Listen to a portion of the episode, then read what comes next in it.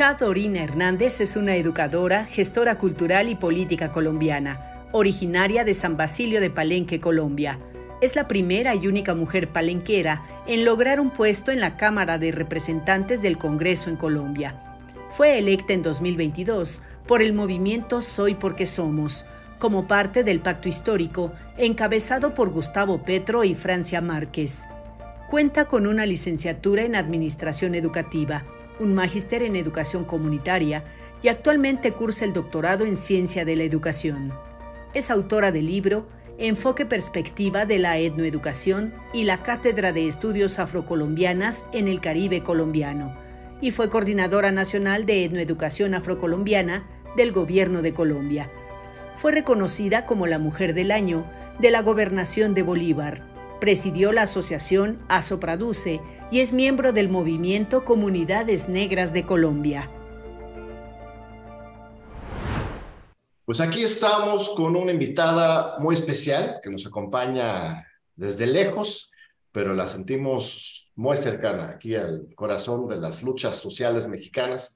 Este, Chadorina Hernández, bienvenida aquí a tu espacio, la televisión pública de este, TV eh, ya se llama Chalorina, Monari Palengue. Palengue hasta ahí era de Cartagena. Suta cubilante, porque suta trepa, suta bongolía, suta tembilante, para y para arriba. Sí, buenas. Mi nombre es Chadorina Hernández Palomino. Soy congresista de Colombia, representante a la Cámara eh, por el partido de coalición Pacto Histórico, que es el partido de gobierno de nuestro actual presidente Gustavo Petro y nuestra vicepresidenta afrodescendiente por primera vez aquí en Colombia.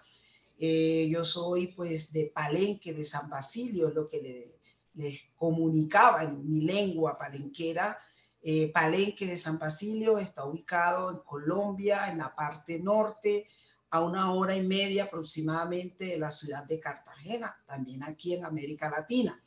Entonces, complacida de poder saludar, de poder conversar, de que podamos recrearnos eh, en este día desde México eh, con nuestras dinámicas políticas desde el Congreso, nuestra gobernabilidad, nuestras luchas populares alrededor del cambio y desde este programa que nos hemos planteado como gobierno y como legislativo de hacer de Colombia una potencia mundial de la vida muy agradecido por esa invitación. Les saludé en, una, en la lengua palenquera. Esta lengua es la lengua materna de mi comunidad palenque de San Basilio. Es una lengua de descendencia africana. Eh, científicamente es conocida como un criol. Y el criol son lenguas donde se hicieron a través de contacto de varios idiomas la lengua palenquera es una lengua de resistencia porque fue el mecanismo, la estrategia para poder nosotros ser territorio libre. Mi pueblo es considerado uno de los primeros pueblos libres de América, así como fue el palenque de Ganga en México. Entonces, sumamente complacida de, compartir con todos tus oyentes eh, en este día. Al contrario, estimadísima Chadorina, la verdad es que es un placer para nosotros poder dialogar con, contigo, sobre todo en estos momentos de, de cambio político-social en Colombia. Tú sabes muy bien, este, México y Colombia habían sido los dos países que se habían quedado fuera ¿no? de estas transiciones o transformaciones políticas progresistas en la región. ¿no? La llamada primera ola este, inundó casi todo el continente, menos Colombia y, México. Y precisamente en esos últimos años hemos estado también experimentando con diferentes formas de gestionar el gobierno a favor de la justicia y ustedes apenas van llegando, tienen unos cuantos meses con el presidente Petro, con la vicepresidenta eh, este, Márquez, con un nuevo Congreso de la Unión. Eh, este, tú eres la primera diputada entonces nacional de Palenque, de este pueblo tan digno, con esta, este, siglos de lucha, como bien dices, eh, logró su independencia antes de Colombia, mucho antes, ¿verdad? Sí, sí. Un siglo antes, mi comunidad Palenque fue un siglo antes de, de que se lograra esa independencia en la mayoría de los países de aquí de América Latina, incluyendo mi pueblo Palenque de San Basilio, porque nosotros que somos de descendientes, nuestros abuelos y abuelas africanas, que sabemos que fueron traídos de manera eh, atroz, ese fue un secuestro que se hizo desde África para acá, para el continente americano, sabemos que nunca aceptaron la condición de ser esclavizado y esa lucha constante que tuvo como insignia la libertad a través de organizarse, trajo consigo lo que aquí en Colombia llamamos los palenques. Y Palenque de San Basilio, donde yo soy, fue uno de esos palenques que conquistó esa libertad mediante uno de los primeros acuerdos de paz que se firmaran en todas las Américas fue un tratado, un acuerdo, después de tantos siglos de lucha, de fuga, del cimarronaje, hasta constituir mi pueblo Palenque de San Basilio mediante ese documento que en ese momento se llamó Entrante Cordial en los inicios de los años 1600. Entonces aquí estamos llenos de toda esa historia, pero sobre todo de esa memoria libertaria, de esa memoria de dignidad y de vida. Hermoso, sí, eso me parece no solo simbólicamente importante, sino prácticamente crucial que estés ahí y, los tus colegas del el Pacto Histórico haciendo estos, estos cambios, porque en Colombia han tenido grandes luchas sociales, progresistas, de izquierda por la justicia, pero pues no tuvieron, en México somos orgullosos, ¿verdad?, de nuestra revolución, ¿no?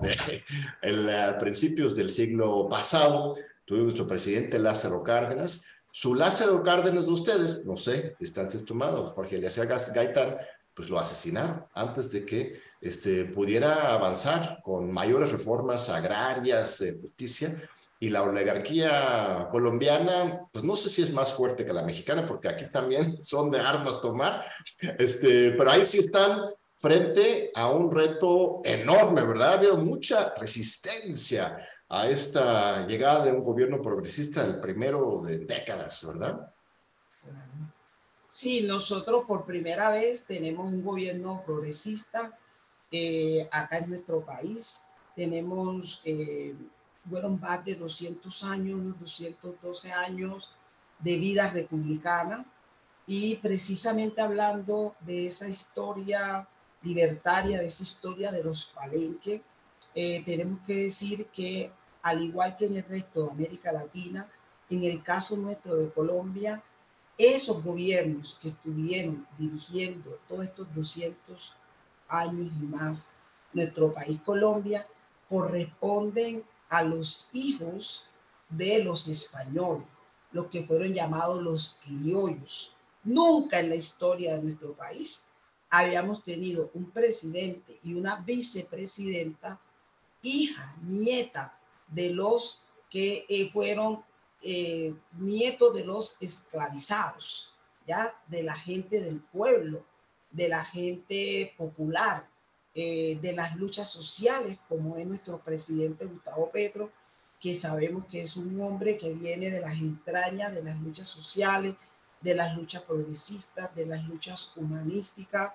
un hombre dedicado toda su vida desde joven a estas luchas y Francia Márquez como vicepresidenta es una lideresa social, compañera mía de organización de base de las comunidades negras.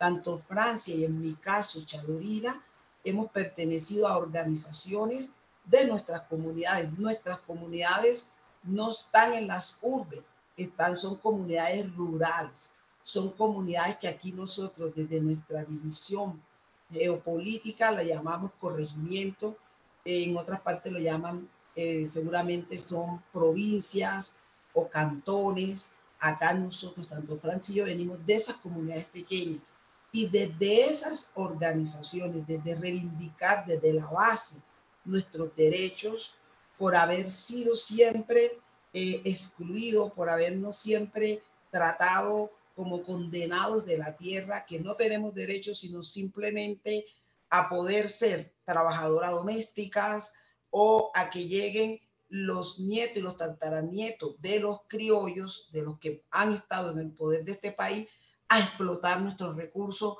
como son la minería en el caso del pueblo de Francia, eh, como en mi caso las mujeres dedicarse a vender en las playas de Cartagena con los dulces, las cocadas, de hacer los masajes, de hacer las trenzas, que eso nos dignifica porque es nuestro trabajo independiente, pero ese sistema, esos gobiernos nuestros de aquí, de Colombia, siempre consideraron que nosotros no podemos elevar ni siquiera esa forma de trabajo a unos temas de empresariales, de dignificación o poder escalar en otros niveles de trabajo económicos, sociales. Y lo más grave, se consideró, nosotros hemos avanzado en esa lucha en reivindicación de derechos. Nosotros conseguimos que en la constitución política que se hizo aquí, la constituyente de Colombia, en el 91, que fue una de las primeras constituyentes de América Latina, que tocó la diversidad cultural, allí nosotros logramos que se incluyeran los grupos étnicos y que el pueblo afrodescendiente fuera parte de esos grupos étnicos. Pero aquí el racismo, porque como estamos diciendo, los que siempre han estado en el poder se han considerado lo de la raza española, europea, esa, esa mirada eurocéntrica, esa mirada eh, de, Europa como el ombligo del mundo y ahora Estados Unidos, ellos nunca han mirado las riquezas humanas ni, ni naturales, ni de los recursos naturales, ni, ni, ni ambientales que tiene nuestro territorio. Entonces, eh, esas reivindicaciones que nosotros logramos en la Constitución, que la logramos horas antes de que se cerrara la constituyente en este país, porque la mayoría de los constituyentes consideraban que ya aquí no había cultura negra. Allí tuvimos que hacer todas las estrategias del mundo para poder ser reconocidos. Pero ese reconocimiento se ha quedado en este país solo como en el color de la piel, en los negros, en los negritos que viven por allá aislados, los indígenas, los gitanos, nunca han entendido de que es que también tenemos que, desde nuestros referentes éticos, morales, culturales, hacer parte del poder de este país. Por lo tanto, esto es un hecho histórico, el que hoy podamos estar con una vicepresidenta como Francia Márquez y con Gustavo Petro, un hombre humanista, progresista. Sí, no, lo vemos con gran emoción desde México, de todo el mundo. Realmente ustedes están haciendo historia algo similar, distancias tan malas, pero pues, lo que logró Evo en, en, Bolivia, ¿no? que también había sido una exclusión absoluta de las comunidades indígenas de Bolivia, Colombia, que tiene una población este, afrodescendiente tan importante, de repente que estén en el poder ustedes es absolutamente esencial, pero me imagino, y he visto por ahí algunos reportajes de los medios corporativos eh, este, que han escalado los ataques racistas en contra tuya, en contra de Francia. Eh, este, hay una especie de pánico entre esta élite frente a los avances y el trabajo tan importante que están haciendo. Recientemente, incluso un conflicto, ¿no? que habían eh, algunos grupos del sector conservador, habían aceptado trabajar con el gobierno, incluso se habían prometido, comprometido a este, acompañar al gobierno de Petro y a ustedes este, en aprobar algunas legislaciones, la reforma de salud y otras, de repente pues traicionan, traicionan ese, esa idea de unidad y este, se genera un rompimiento interno a la cual pues el presidente ha respondido pues con mucha valentía, o no sé cómo, cómo ves tú este, este contexto ahora político que están viviendo en este momento. Sí, mira, eh, como estamos siguiendo en este hilo esta eh, conversación eh, sumamente interesante también para nuestro país y para darle a conocer allá a México cómo van nuestras dinámicas sociales, políticas, culturales y de cambio. decirte que para precisamente para poder llegar al poder en este país desde estos otros referentes, eh, políticos, eh, sociales, culturales, económicos, desde estas otras eh, diversidades que somos parte de esta nación y que habíamos estado totalmente por fuera. evidentemente tuvimos que hacer todo un trabajo por muchos años y sobre todo que como pueblo entender que teníamos que generar unos mínimos por lo menos de unidad para poder transformar y para poder llegar. Entonces, eh, nuestro presidente Gustavo Petro y Francia Márquez y nosotros como bancada caminamos, nos movilizamos, nos organizamos alrededor de generar esas unidades que nos permitió llegar al poder. Y luego también ya eh, estando electo, habiendo ganado, también necesitamos mucho más eh, pueblo y mucho más mayoría para ganar consenso alrededor de los cambios que requiere el país y son muchos cambios estructurales, porque evidentemente el país estaba en manos de unas pocas familias que son los que tienen el poder económico, el poder político, el poder cultural y incluso ese reconocimiento social. Eh, y eso requiere entonces unos cambios fuertes, unos cambios estructurales, sin que esto plantee la necesidad de quítate tú para ponerme yo, porque aquí en ningún momento hemos planteado empujar ni, ni quitarle, porque si queremos el bienestar de las mayorías, entonces tampoco vamos a querer eh, desmejorar el nivel de vida de los que ya lo tenían. Pero eso sí implica ese forcejeo.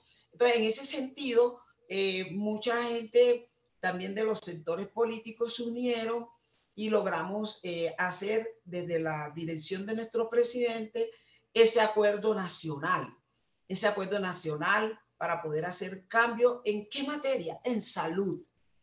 En salud, porque usted sabe que la salud es un derecho fundamental. Cambios fundamentales en términos laborales, en términos pensionales, en términos de, la, de, servicios básicos, eh, de agua potable, de vías. Eh, necesitamos de reforma agraria, de atender al campesinado como sujeto especial de derecho. Nada de eso lo teníamos aquí, no habíamos podido concretar una reforma agraria 20 veces anunciada por los diferentes gobiernos. Entonces se hizo ese acuerdo nacional, pero ¿qué nos encontramos en los últimos meses? Que nosotros eh, se aprobó aquí en el periodo de la legislatura pasada una reforma tributaria eh, con ese acuerdo nacional muy importante porque las clases medias eh, aquí venían pagando mucho más tributo que las familias adineradas, mucha evasión de impuestos del empresariado, entonces la carga estaba más abajo y los que tenían más dinero no estaban eh, estaban evadiendo impuestos, estaban presentando que, que esta obra social, pero realmente sin mayor impacto. Entonces logramos con ese acuerdo nacional hacer esa reforma tributaria en donde las personas que ganaban más de 10 millones de pesos de nuestro peso colombiano pudiera pagar unos impuestos, que las empresas eh, grandes y medianas pudieran pagar unos impuestos, que la gente que tiene eh, tierra y no la está poniendo a producir pague impuestos, por ejemplo. Entonces, esa reforma tributaria, ¿para qué? Para que esos dineros que no se estaban recaudando en el país vaya a atender esos programas sociales, esa reforma. Entonces, ahora en esta legislatura... Le voy a interrumpir un, un segundito, estimado diputado, porque me están llamando a, a, corte. Este apenas es el primer bloque. Ahorita regresamos para continuar este fascinante diálogo con la diputada Chadorina Hernández. No se vaya. Aquí estamos de regreso con Chadorina Hernández. Muchas gracias por seguir con nosotros. Gracias a nuestra estimadísima invitada desde Colombia. Estás en Bogotá ahorita, ¿verdad, estimada? Este, Bogotá, sí, en Bogotá, la capital. Pues nos estabas platicando que este, lograron de golpe en los primeros meses del gobierno de izquierda de Gustavo Petro una reforma fiscal. Esto es algo espectacular nosotros ya estamos en el año 5 y todavía no lo hemos logrado México porque hay mucha, mucha resistencia, ¿no? De los que no quieren pagar impuestos. Eh, un logro importante. Y además, lo comentas que, que fue en coalición. O sea, la verdad, convencieron y todo el mundo estuvo de acuerdo que los más ricos tenían que pagar más. Pero de repente, en los últimos meses, se ha descarrilado ese consenso por cambiar a Colombia. ¿Qué pasó? ¿Por qué de repente se echaron para atrás los aliados? Claro. Bueno, eh, yo considero que se han echado para atrás eh, por las reformas que hemos venido presentando. Presentamos primeramente una reforma a la salud. eh, que ustedes sabemos que es un derecho fundamental y que nuestra salud aquí en Colombia está en cuidado intensivo, está que muere. Por ejemplo, ¿por qué está que muere nuestra salud? Porque si aquí uno pide en el régimen subsidiado, uno pide una cita para un especialista, se la dan a los seis meses, a los ocho meses, a los diez meses. Hay personas que cuando quieren llegar la cita han fallecido. Eh, aquí muchas personas fallecen, por ejemplo, de cáncer, porque el sistema de salud, las EPS, que son unas intermediarias de la salud, eh, cuando la enfermedad es muy costosa, eh, no te dan el diagnóstico a tiempo y pareciera que es mejor negocio que la persona fallezca y no tiene que hacer tanta erogación de dinero. Eh, aquí la salud quedó en la mayoría de los casos del sector privado y ese sector privado son unas pocas familias que tienen esas empresas de salud. Entonces, la mayoría de nuestros servicios fundamentales, comenzando por la salud, la educación, el empleo, las pensiones, quedaron privatizadas, quedaron en manos de la gente que tiene aquí el brazo, el músculo económico para poder ofrecer esos servicios. Eso es lo que nosotros sabemos, padecimos aquí del neoliberalismo que se ha implementado en toda nuestra América y que ya viene en crisis, en fracaso en la gran, en la gran mayoría de nuestras naciones. Entonces, la salud aquí hasta grave. Aquí hemos vivido un fenómeno popular que se ha llamado el paseo de la muerte, que entonces te llevan a esta clínica y esta clínica tu carné no, o tú no has pagado, entonces hasta que la persona muere de una clínica en otra. Entonces, eso es un problema uno gravísimo que hemos tenido en Colombia, que casi todos los colombianos debiéramos estar corriendo, cambien el sistema de salud, cámbienlo, cámbienlo, cámbienlo. Sin embargo, los dueños de las empresas de la salud, que son los mismos dueños de los medios masivos de comunicación, mm. se han encargado de malinformar al pueblo de que, que van a acabar con el sistema de salud y uno de, de los elementos clave de la reforma que estamos aquí debatiendo en el Congreso de la República es acabar con la intermediación en la salud, que los dineros de la salud de nuestro Estado le lleguen directamente a los prestadores de los servicios de la salud, como los hospitales, las clínicas. Aquí hay un sistema, que hay un intermediario, que es un que se llama una EPS, que captan el dinero y que en la medida le van pagando a las entidades prestadoras de servicios de salud. Le deben a esas entidades, esa, la mayoría de esas entidades han quebrado, entonces es un, un sistema de salud morimundo. Como aquí en el Congreso, muchos son, representan a esas empresas prestadoras de servicios de salud, se oponen a reformas de la salud, pero la mayoría de esos mismos dueños son los dueños de bolsas de empleo para dar oportunidades de trabajo que lo que hacen es tercerizar, lo que hacen es tercerizar el servicio, ¿ya? Entonces, ¿qué es lo que estamos eh, planteándonos? Que eso, estas congresistas que están aquí, que eh, son de esos empresarios, eh, se han, han logrado romper mucho ese acuerdo nacional y han dilatado ese debate de la reforma a la salud, de la reforma laboral y la reforma pensional, que son las que están radicadas en el Congreso de la República, y eso es lo que ha traído esa ruptura. Entonces, es lo que afuera y algunos medios han llamado como la crisis del gobierno de Petro, porque entonces obviamente hay que llamar a recomponer cuál es ese acuerdo por país que no se está viendo hoy presente.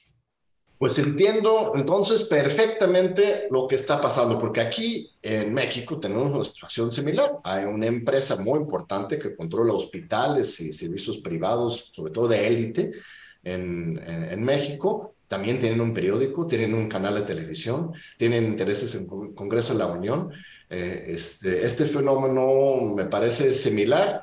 Este, y por lo que veo en Colombia, pues está empezando al final de cuentas los intereses por encima de pues, pues la causa del, del, cambio histórico. Entonces se echa atrás este, este, estos aliados temporales y lo interesante, me llama mucho la atención, es la respuesta de ustedes, porque en otros contextos, eh, frente a esta rebelión de los conservadores, eh, los gobiernos progresistas a veces pues, bajan eh, la guardia, se dejan doblar las manos y trazan una ruta más conservadora, ¿no? Para recuperar ese apoyo, pero aquí más bien por lo que he visto, un discurso muy importante, este, a la plaza de Gustavo Petro, las declaraciones de Francia Márquez, tuyas en general, es que ustedes más bien van de frente, que se quiten el camino, que este proyecto no se detiene por nada, ¿verdad? O sea, platíquenme cómo estuvo esa decisión y, cuál es el rumbo que ahora está tomando Colombia. Eh, sí, bueno, nosotros nos mantenemos en el diálogo nos mantenemos en la conciliación, eh, pero principalmente nos ubicamos en ese poder popular, en ese poder del pueblo, en esa fuerza ciudadana, en esa eh, comprensión y, coherencia eh, desde el legislativo y desde el gobierno a que el pueblo es el constituyente primario.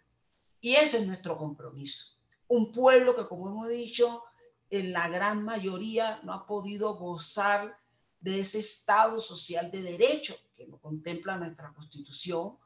Entonces, desde ese principio, desde ese compromiso, desde lo que nosotros somos como, como gobierno, como personas que estamos acá, eh, nos estamos dando todo porque realmente el, Estado, el gobierno, sus organizaciones, sus instituciones respondan a la mayoría y principalmente respondan a las poblaciones vulnerables, a las poblaciones que tienen menos posibilidades, que tienen menos condiciones de vida, porque ese es un principio humano, por un lado, pero por otro lado, nuestra constitución política contempla el derecho a esa equidad, a esa igualdad. Y en ese sentido nosotros hemos dicho, tenemos que hacer costumbre legislar, gobernar y una administración que responda a las poblaciones que realmente lo requieren y lo necesitan. Porque aquí tenemos esa situación y es lo que le hemos planteado. Eh, nuestro Congreso hoy, eh, ante, por ejemplo, acabamos de aprobar el Plan Nacional de Desarrollo. ¿Y con qué nos encontramos? que muchos congresistas, sobre todo los que representan la extrema derecha, los que venían regentando aquí el país, se oponen a medidas que permitan que el campesinado colombiano tenga la tierra para trabajar, que tenga las condiciones eh, para poder producir en términos tecnológicos, en términos de recursos, en términos de la tierra. Uno de los problemas fundamentales que tenemos en América Latina y que tiene nuestro país, la tenencia de las tierras. Porque las tierras también en este país, como quedaron en manos fueron de los hijos de los españoles, de los criollos, y, y el pueblo y, la, y los nietos de los esclavizados quedaron sin derechos y todo el poder económico se le dieron fue a los criollos, a los hijos de los españoles. más, se le indemnizó, fue al amo, al esclavista, al colonizador y a los que trabajamos, a los que nuestros abuelos, que dieron la base para que ellos hoy pudieran tener ese gran capital y son la base de ese capitalismo, somos nosotros, nuestros tatarabuelos. ¿Por qué? Porque nos esclavizaron, no le pagaban la mano de obra y ahí hicieron ese gran capital, ese capitalismo pero también hicieron su riqueza con nuestros recursos naturales, con nuestros recursos mineros. Hoy empobrecido, no se compadece de que ellos sigan teniendo altas eh, extensiones de tierra, las tierras más productivas de este país estén en manos de estos que han venido gobernando este país. Por lo tanto, aquí en el Congreso, en los debates, por ejemplo, para la reforma agraria, son ellos los que se oponen a que se diera una reforma agraria en este país, pero la acabamos de aprobar en el Plan Nacional de Desarrollo que aprobamos la semana pasada en este Congreso de la República. Aprobamos por primera vez una reforma agraria para Colombia y una reforma agraria que lo que está diciendo no es que le va a expropiar a los que tienen esas extensiones de tierra, sino que si no tienen las tierras produciendo, se la vendan al, al gobierno con la valorización de la tierra, ¿ya? No al precio que el gobierno la quiera comprar. Eh, y esa tierra se la venden para que el gobierno se la pueda dar al campesinado para que trabaje, que el que la trabaja, que elabora esa tierra. Y en ese sentido se ha mostrado la decisión firme del gobierno porque se ha sentado con estas personas que tienen esas grandes extensiones de tierra. No obstante, no lo querían hacer ley del país para que eso quedara legalmente formalizado y fuera una obligación. Entonces, desde ese sentido que hemos avanzado y ese es el llamado que le estamos haciendo a este, estos otros congresistas, a que no se le va a quitar, no se le va a expropiar, solamente a que sean un poco más humanos, que tengan un sentido más humanista, ¿ya? Y que todos podamos tener las condiciones para poder subsistir dignamente.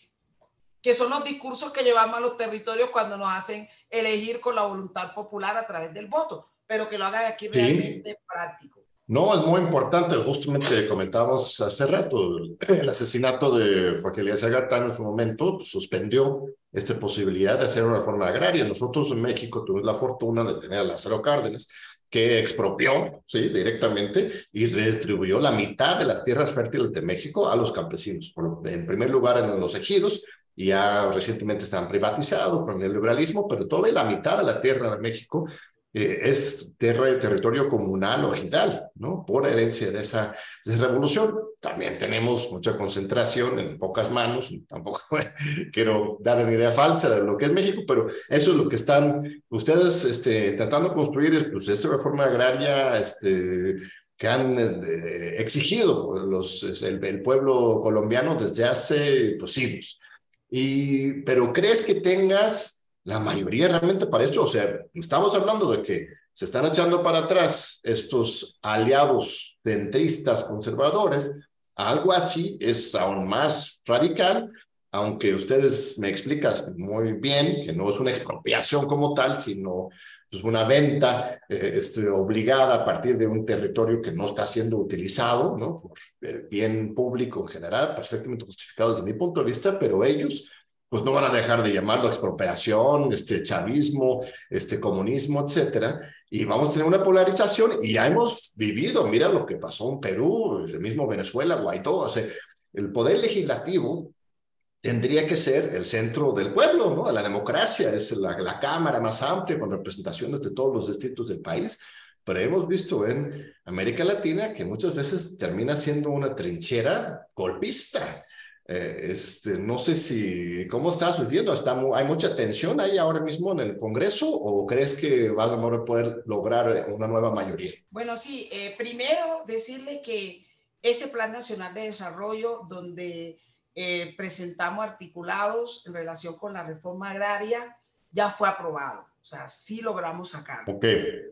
logramos también avanzar en temas importantes y es de que con las organizaciones de base, esas organizaciones donde está el pueblo, que son aquí acciones comunales, que son las organizaciones, eh, los gobiernos de los grupos étnicos, como para el caso nuestro de las comunidades negras, los consejos comunitarios, los cabildos indígenas, las organizaciones de víctimas, organizaciones de mujeres, de juventudes, de discapacitados, podamos contratar de manera directa con el gobierno.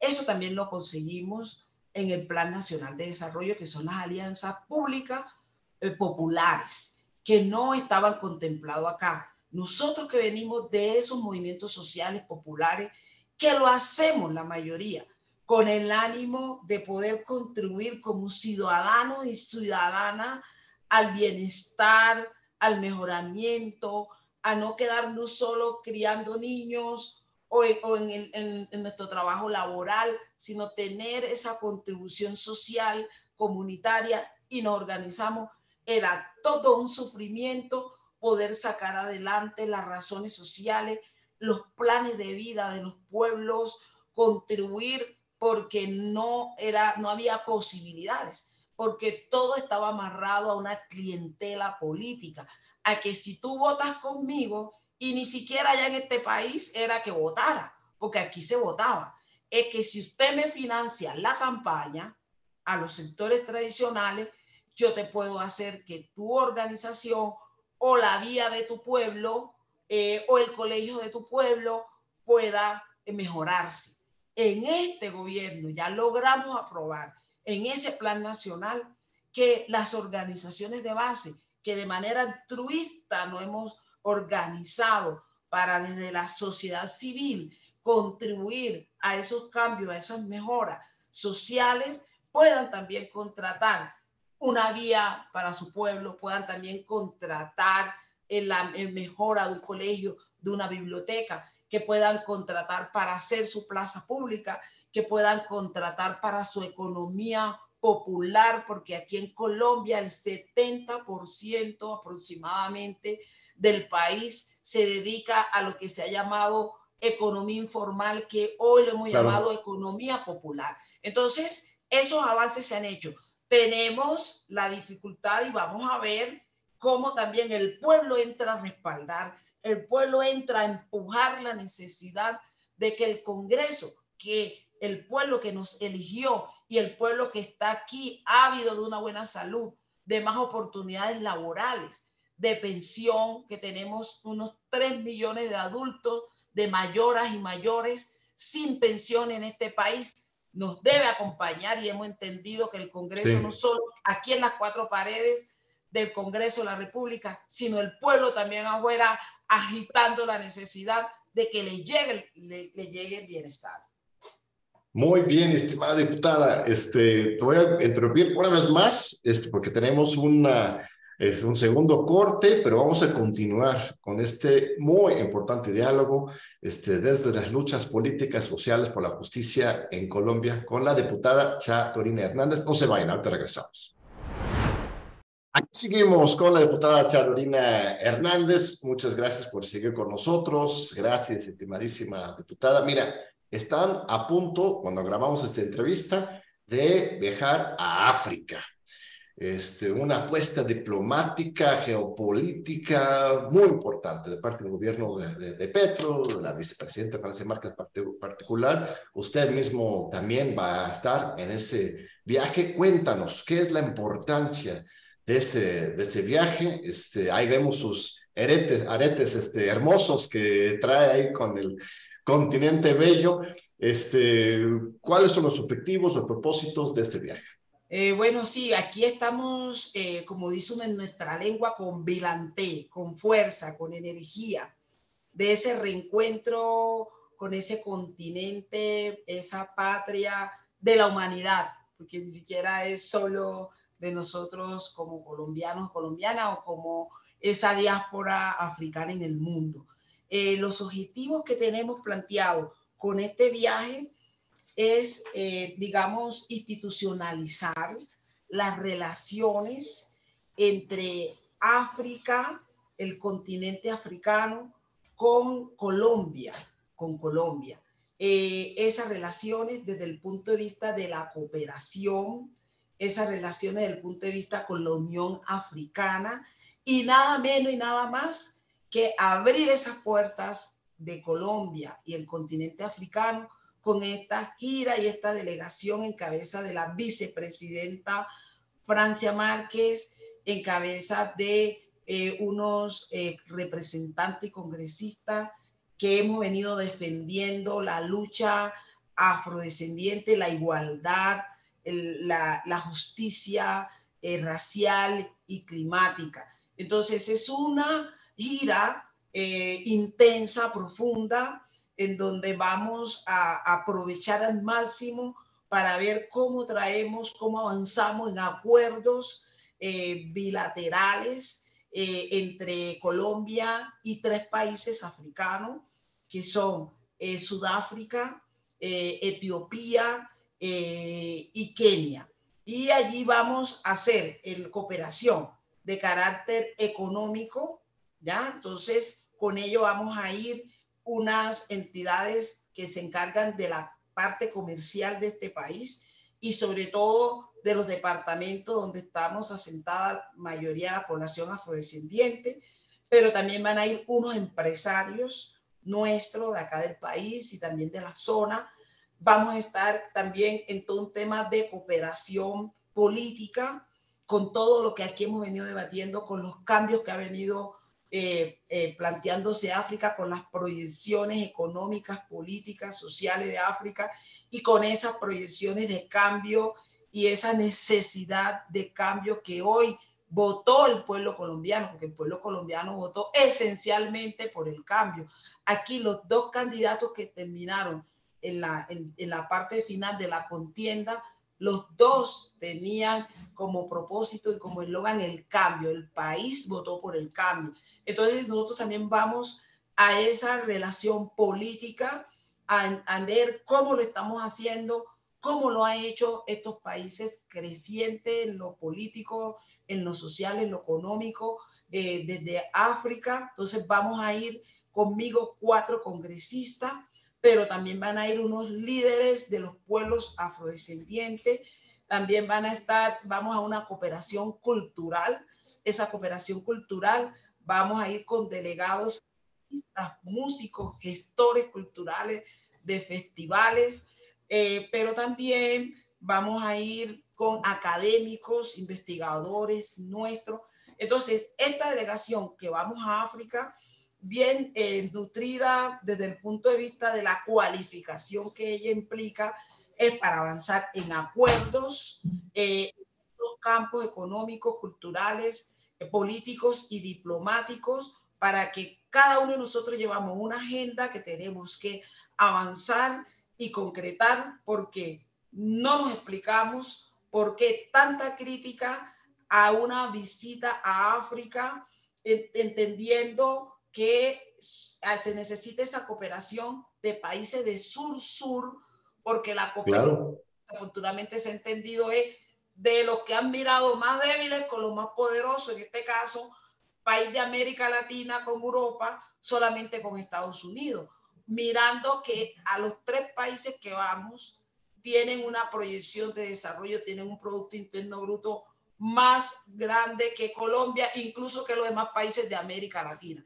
Entonces necesitamos esa cooperación de sur-sur más entre iguales para crecer, para sostenernos y por una soberanía eh, que necesitamos tener sin que esto nos diga de que no necesitamos seguir cooperando con, los, con las potencias.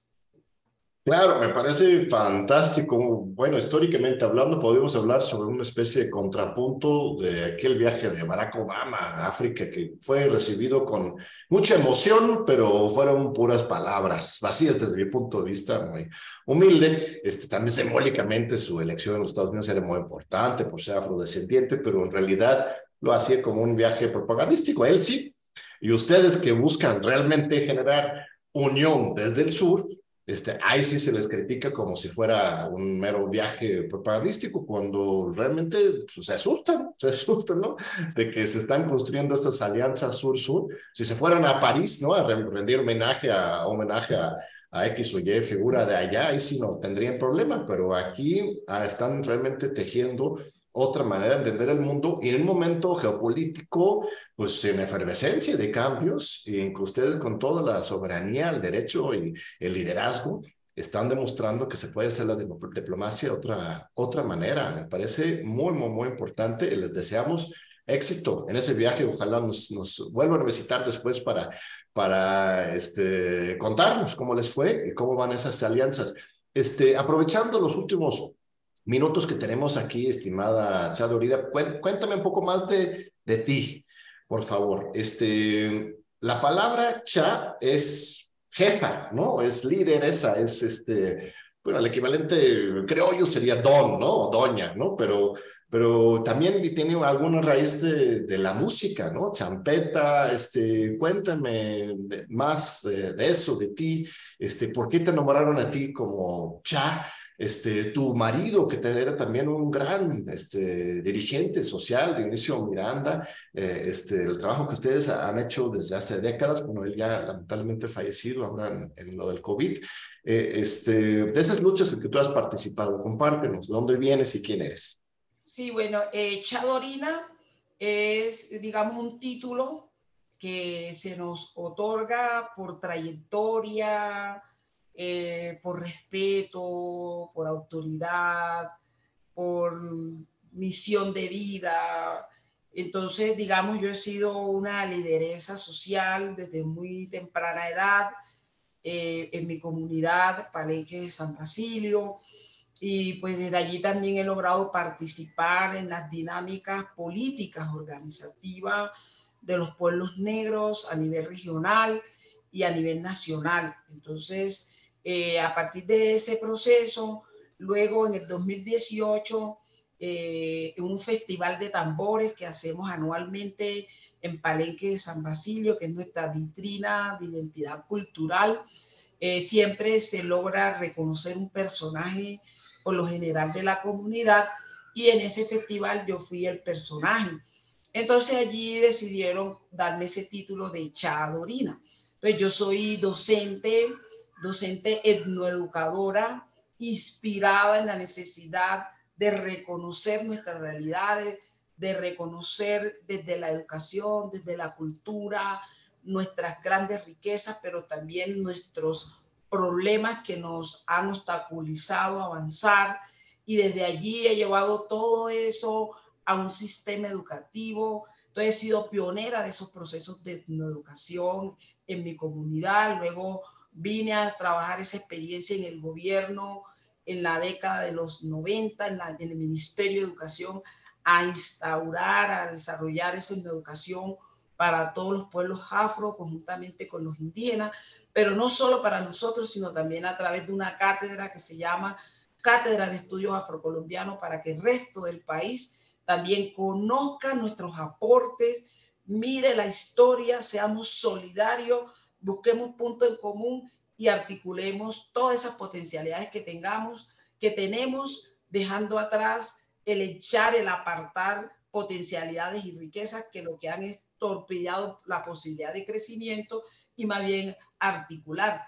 Y bueno, soy madre de tres hijos que también tienen nombres africanos. Mi hija mayor se llama Winnie Mandela, como la esposa de Nelson Mandela. Mi segundo hijo se llama Bencos, por Bencos Biojó. Y mi tercer hijo se llama Zumbi, por Baleo Zumbi, el rey de los palmares, de los palenques, los palmares en Brasil. Eh, mi esposo, como ya decía, también era un dirigente. Nosotros nos conocimos eh, como pareja, pues somos del mismo pueblo, pero como pareja nos hicimos pareja en la lucha de reivindicación de los derechos y la movilización de los pueblos afro eh, aquí en el país. Y producto de esas luchas que he venido agenciando desde hace eh, ya casi 40 años, fui pues candidata, encabecé la lista de pacto histórico de mi departamento Bolívar quedé electa en estas pasadas elecciones y bueno, gracias a que el pueblo nos unimos, eh, pudimos hacer esta convención, eh, converger como pueblo y ser electa. Entonces le agradezco a mi departamento Bolívar, al país, por haberme elegido y sobre todo por darme la posibilidad de seguir defendiendo esta lucha, defender al pueblo colombiano de nuestros derechos, de nuestras causas y por el bienestar, por la justicia climática, social y por la, eh, la, dignidad y la libertad que es lo que yo represento como palenquera y lo que representan los palenques. Sí, es distinguidísimo este ejemplo de esa lucha. Y bueno, hablas de, de, de eh, proyectos etnoeducativos en que has trabajado décadas. Hablas de educación bilingüe, o sea, hay, hay escuelas bilingües hay en San Vicilio, por ejemplo, a nivel primaria, o sea, se les enseña matemática en el idioma palenquero o, no se ha avanzado tanto este, en esa materia.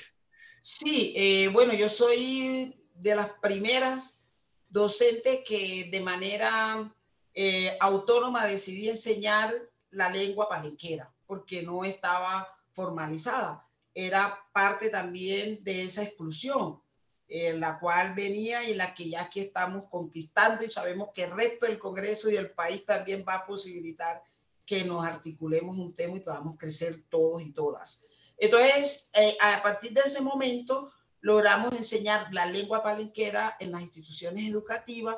En estos momentos se enseña parte de mi labor y mi trabajo que tengo que hacer aquí es poder también eh, que estos programas de bilingüismo en el país se hagan con la dimensión que, que realmente esas lenguas eh, maternas, esas primeras lenguas con las cuales nosotros eh, logramos configurar nuestra lógica de conocimiento, de expresión y de pensamiento, sigan teniendo esa fuerza, porque siempre he sostenido que no es lo mismo una fuente de agua, un río que siga su cauce que el que usted le tenga que impedir para que se apropie de otras causas. Entonces, poder seguir creciendo desde lo que nosotros somos, nuestra estructura de pensamiento, de conocimiento y saberes, articulado a ese otro gran mundo de conocimiento, de otras epistemologías, de otras ciencias, para que podamos ser mucho más grande y mucho más robusto en materia de conocimiento y por ello de transformación. Entonces, he sido eso, una educadora. Magnífico, me parece muy importante este, todo lo que eres, lo que representa, lo que has logrado y que los horizontes que todavía les falta por conquistar está ahí en Colombia este, a favor de la justicia. Un último mensaje, estimado diputado, para el, el público mexicano que observa y que quiere mucho al pueblo mexicano, al pueblo colombiano y está muy interesado en seguir estos acontecimientos. Eh, bueno, no, sí, eh, aquí el mensaje, eh, primero, pues agradecerle a todos ustedes, a esta audiencia, también es muy importante poder llevar a otros escenarios de, de América y del mundo, porque estamos hablando de la geopolítica que es importante en estas transformaciones. Necesitamos un refuerzo de todos estos medios alternativos, pero también decirle al país y decirle a ustedes también en la incidencia que puedan tener desde afuera, al colombiano que está afuera, que necesitamos eh, buscar no seguir polarizado, no seguir en extremo en los progresistas, los que queremos el cambio, y un extremo de lo que aquí eh, representan la, la derecha, que han venido esto, necesitamos unos puntos comunes y esos puntos comunes en el ambiente los tiene que seguir poniendo en el debate el pueblo colombiano que de tal suerte que sea un compromiso de los congresistas resolver, atender, legislar a partir de esos intereses comunes que se tienen como pueblo y no podemos seguir estando en, en, extremo porque además el pueblo todo nos eligió para esos cambios, para esa transformación. Entonces, la voz, el poder, se los dejamos a ese poder popular, a ese pueblo, que mande la directriz al Congreso de la República de qué es lo que le sirve al pueblo y cuáles son los congresistas que respondemos a ello y que el mismo pueblo lo ratifique, lo castigue a favor de que el país pueda crecer y mantenerse. Ese es como mi gran mensaje, que podamos buscar esos puntos y no seguir cada uno en un extremo. Excelente, estimado. Ojalá nos puedas visitar este, personalmente aquí en la UNAM, estoy seguro que en la gran comunidad universitaria tenemos 360 mil alumnos ¿eh? de todos los niveles de escuelas de la UNAM. Estaría encantado de este, recibirte, de conversar contigo, si es que algún de estos tengas la oportunidad de viajar este, para acá a la Ciudad de México, hacer intercambios, este, hacer trabajo académico, político, social eh, este, somos pueblos hermanos y este, cuentan con toda nuestra solidaridad. Muchas, muchas gracias, estimada Chadolina Hernández, por esta magnífica entrevista. Eh, muchas gracias a ustedes, un abrazo inmenso para ustedes, para su equipo, para toda su audiencia. Eh, y como decimos en Palenque, hasta Autovega, hasta la próxima. Muchas gracias, gracias a nuestra audiencia. Nos vemos de nuevo en ocho días aquí en TV